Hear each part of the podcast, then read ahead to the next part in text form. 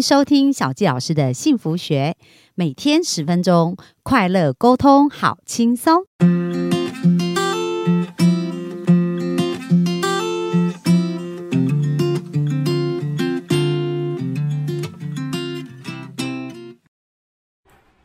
欢迎收听小纪老师的幸福学，很开心又在空中跟大家见面。那我们本周聊了我们跟长辈啊的相处议题，然后我们的。第三代跟长辈的一些互互动沟通啊，那今天呢也要聊聊，因为我们昨天有聊到有关于死亡的议题嘛，嗯，其实死亡以后就还有很现实的一个部分，就谈到钱呐，嗯，所以可能长辈对于小孩子的金钱价值观呐，或者是长辈在离开这个世界以后，这个留下来的金钱也常常会引起很多争议嘛，是，所以我们今天也来聊一聊这个部分。好，我们就欢迎简单老师喽，小吉老师好，幸福听众大家好，是有的人为。鸟为食亡，人为财死。鸟为食亡，那人死了之后，钱财会成为争议，还是成为祝福啊？这就是晚辈的处理的智慧。那刚刚前面昨天提到了，就是配偶那边的遗产分配啊，请记得千万不要去插嘴啊。然后我们自己这边的遗产分配也是一样。那我有几件事情要提醒的是哈，一旦人不在了之后啊，有很多的户头你要去。领出来，对，会有很多的法律的界限，很很多的麻烦。那如果你们的手足就是他的遗产继承人，呃，不管是死亡人的配偶，或者是子女，或者是晚辈，如果他不在台湾，那更是全部都要到场哎，对，真的很很困扰，所以真的会是提早做一点打算会比较好。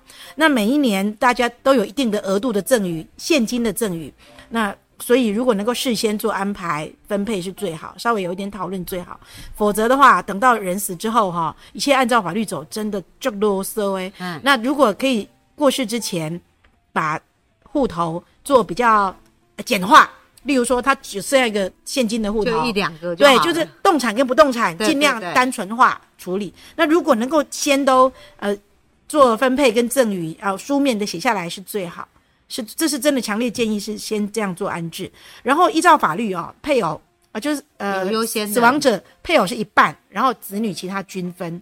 法台湾有一样的，也有一些财产法律嘛，那这个要尊重，就是那子女如果都给给妈另一半，就是他们的配偶是 OK 的嘛，对不对？是啊是啊是，但是放弃继承，对，其实。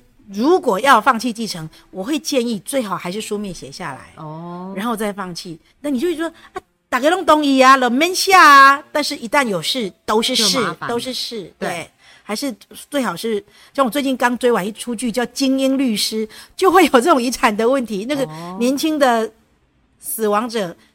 就过世了之后，他的配偶居然零继承权，因为反正就是夫妻关系等等的，所以如果有书面的遗嘱是最好。当然，我们可以生前遗嘱，有没有听过？对对，其实最好是这样。像我跟我先生两个人，时不时就要求对方来遗嘱拿出来看。不是不是遗嘱，就是把你有的财产你要先列表，不然我根本连你有多少财产都不知道。知道，因为我们两个是分开的嘛。对，分开的，那只有报税的时候一起报。那但是各自的动产、不动产啊，那些的财产都不知道。我买多少基金啊？我买什么证券啊？我我有什么金条、银条啊？什么之类的都不知道。所以所以要先书面各自列产。那我们也鼓励家长，就是长辈先列产，帮助他整理。可是啊，讲到这个话题，有的长辈很忌讳，对，有的长辈很忌讳，所以就子女跟手就手足手足，大家可以。在你们自己的家长群组，就自己的手足群组里头，先做一下讨论。可是啊，先提的人都会被攻击，很容易被攻击，很容易被攻击。不过那次是台湾比较保守，像国外他们就会蛮那个，可能就是会蛮蛮看待这一次是很正常的。我们家是很棒啦，就是我公婆，就是我先生家跟我们家都很棒，是都很早就都预先都规划好，都讨论好。哦，对啊，包含遗产哪一部分做公益啊，然后哪一部分给谁多少那。那一一一方面，因为我财富自由，所以我相对来说，我就我的那一部分，我几乎就都没有很很，我不争，我不争，然后甚至我可能还会再添干嘛之类的。那其他的手足大家就心里心存感恩，然后更不会有争吵的这样的事情。对，哎哎，这真的也是因为很多 为了那个财产都告上那个法院啊，就孩子父母，尤其是父母亲的晚年，主要是跟哪一个手足住。主要的照顾者是谁？我觉得那个人理应应该要多一些，多一些，但是手足要得要有共识，而这个共识如果等到当事人过世了之后才开始讨论，会有纠纷。哦，然后让那个照顾者如果受了委屈，我觉得也不不，对，那可能父母亲过世之后家就不存在了，很容易因为遗产而导致家破人亡之后家破，因为常常妈妈在家在，然后爸爸在家在，就父母亲遗产一旦分完之后，这个家就破，就很可惜。对，因为我听说很多人说。父母在就是家嘛，嗯对就是呃手足；父母不在就变朋友了，这样子。哎，那那，呃，我像我们我先生的做法是，我公公过世之后，我们家会聚集，会邀请大家，在公公的忌日就会聚个餐，然后我们第一年就是一起，我们一起做菜，做我公公生前爱做爱吃的菜，然后邀请所有的手足妯娌跟那些一起来哦 OK 那些女婿们就一起回来一起吃，也算是一种纪念的方式，我觉得蛮好。然后聊一聊他生前的事情，就是要把家庭凝聚力还是要再，因为总是要一个人先对先哦来主动做这些事，对不然很容易大家就散了这样。那我先生就会主动的去提这件事情。对你现在是长子是不是？他是三个姐姐，哦他是唯一的男生。哦，那很不错，所以他也是有这个意愿做这件事情，这对样他，他就会觉得有有责任啊。一方面是当时公公也把房产主要留给他，现金都给女儿。但是所以所以我前面有提到，就是提早一年就规划多少多规划，还现金给女儿，然后房产给他。我我现在也觉得自己占的比较多，所以他以后每一年他就尽量过年的时候也给姐姐们一些回馈，哦，招待他们去住饭店，或者是有一些金钱上的的哎所以大家这样互相尊重，就是彼此尊重的心，家就家庭的交流跟那个就会情感就还会在对，对啊，说实在，钱这件事情就是真的是中性的，完全看你怎么看，对不对？它其实可以拿来创造幸福，是但是很多人都搞错，把钱当成是是那个破坏幸福的工具，对不对？我有遇过怎样的家族，你知道吗？他就把遗产哦，他们也都不分，那现金呢，就是就是是当信托是不是？哎，对，类似这样子，就是存在某一个人的户头，但是呢，那一那一笔钱就是接下来每一年的家族旅行、家族聚餐或者祭祖的时候的共同基金，然后那一笔钱可能可以生利息，可能也可以大家再投入，我觉得这样蛮好的。啊，就被记的那一个人要很很那个，就是接受大家的信任呐、对啊，对啊，他就对对记没有你你管现金，他记账，嗯，哎，就这样就蛮好的、啊。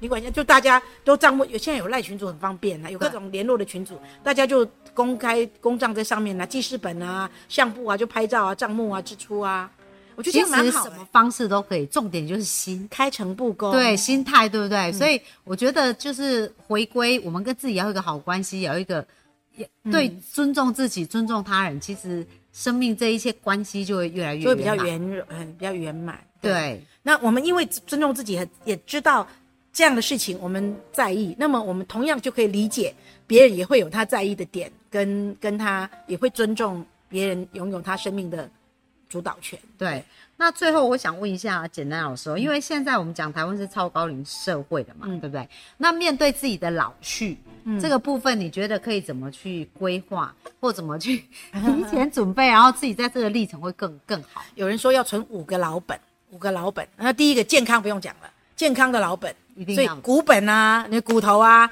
肌肉啊，有人有人说你的腿有多少条肌肉，就是你你可以走路行走的的年限，就是老后的，所以运动走路健康的健康的老本，第一个，第二个还有什么？钱，你老了健康不健康都要花钱，你你足够多少钱？有人一直在调查说，在台湾大概要退休金准备多少之后，就是准备多少一笔多少的钱，你就可以退休，放心的退。有人说两千万，有人说三千万，那那这样子好像一辈子都无法退，对很多人来说很难退休。不知道，那你就大概去抓一下，看你未来生活费对，每个月就是健康的老本、金钱的老本，还有你的人际关老伴。这个伴呢，不一定是配偶，就是可能是朋友，可能是配偶，可能是同性，可能是异性。那这个一定要要有，有人可以跟你精神上的交流啊，然后呃做事情的陪同的伴侣啊。第四个呢，可能是你一些兴趣，你生活的乐趣。有人是爬山，有可是年纪八九十岁之后你爬不了山了、啊，你可以有多一点的兴趣。哎、你知道我我们家，因为我住在大湖公园这边嘛，然后我们里面有个大沟溪公园，我很喜欢去早上走路。去走路。然后有一个八十几岁，他应该到八十六岁喽，嗯。他每天都去走，精神超抖擞，然后每次跟我们击掌啊，超有力的，然后哇，整个人我觉得是不是真的？像我自己也有一个核心想法，就是我要健康活到死的那一天哦，所以这个也是一个很重要很。重要。那刚刚讲到，你看，首先是健康老本，对对不对？金钱老本老伴，对不对？对第四个兴趣，对，兴趣是让你每天的乐趣。可是我跟你说，兴趣常常也会让你找到老伴。嗯啊，这个老伴我再强调一次，不是不一定是配偶，就是可以跟你一起同乐，或者是分分享或分担的那个。你有共同兴趣的人，常常就可以成为是你的好朋友。对像我这样自助旅行啊，如果有机会我们聊自助旅行，我现在生活当中很多常常相往来的好朋友，都是来自自助旅行或者以前的同事，因为我们曾经一起工作过，有很多革命情感，所以这个兴趣也很重要。以前的同事有共同兴趣，一起去旅行，一起去爬山，一起看电影等等的。然后你自己让你自己觉得快乐的兴趣，对，有人写书法啊，有人有人可能呃画画啊，有人爬山，有人钓鱼，有人不知道，就是像我，我觉得我快要即将迈入六十五岁，我觉得演讲对我来说是一个我可以分享观念，而且带给别人，传承很多经哎，，而且我看到别人眼睛发光，会后来。来回馈给我，跟我说上一次听了这场讲座之后，他回去做了什么事，然后带给他的生命跟他的家庭什么改变，我会觉得很幸福。所以这个兴趣，演讲现在也是是我的谋生，但是也是我斜杠，也是我的兴趣跟快乐的来源。第五个是什么？忘记了，但是至少这几个，这四个这四个一定要有，健康最重要。哇！所以鼓励我们的幸福听众哦，不管你现在几岁，都开始朝这方向前进哦。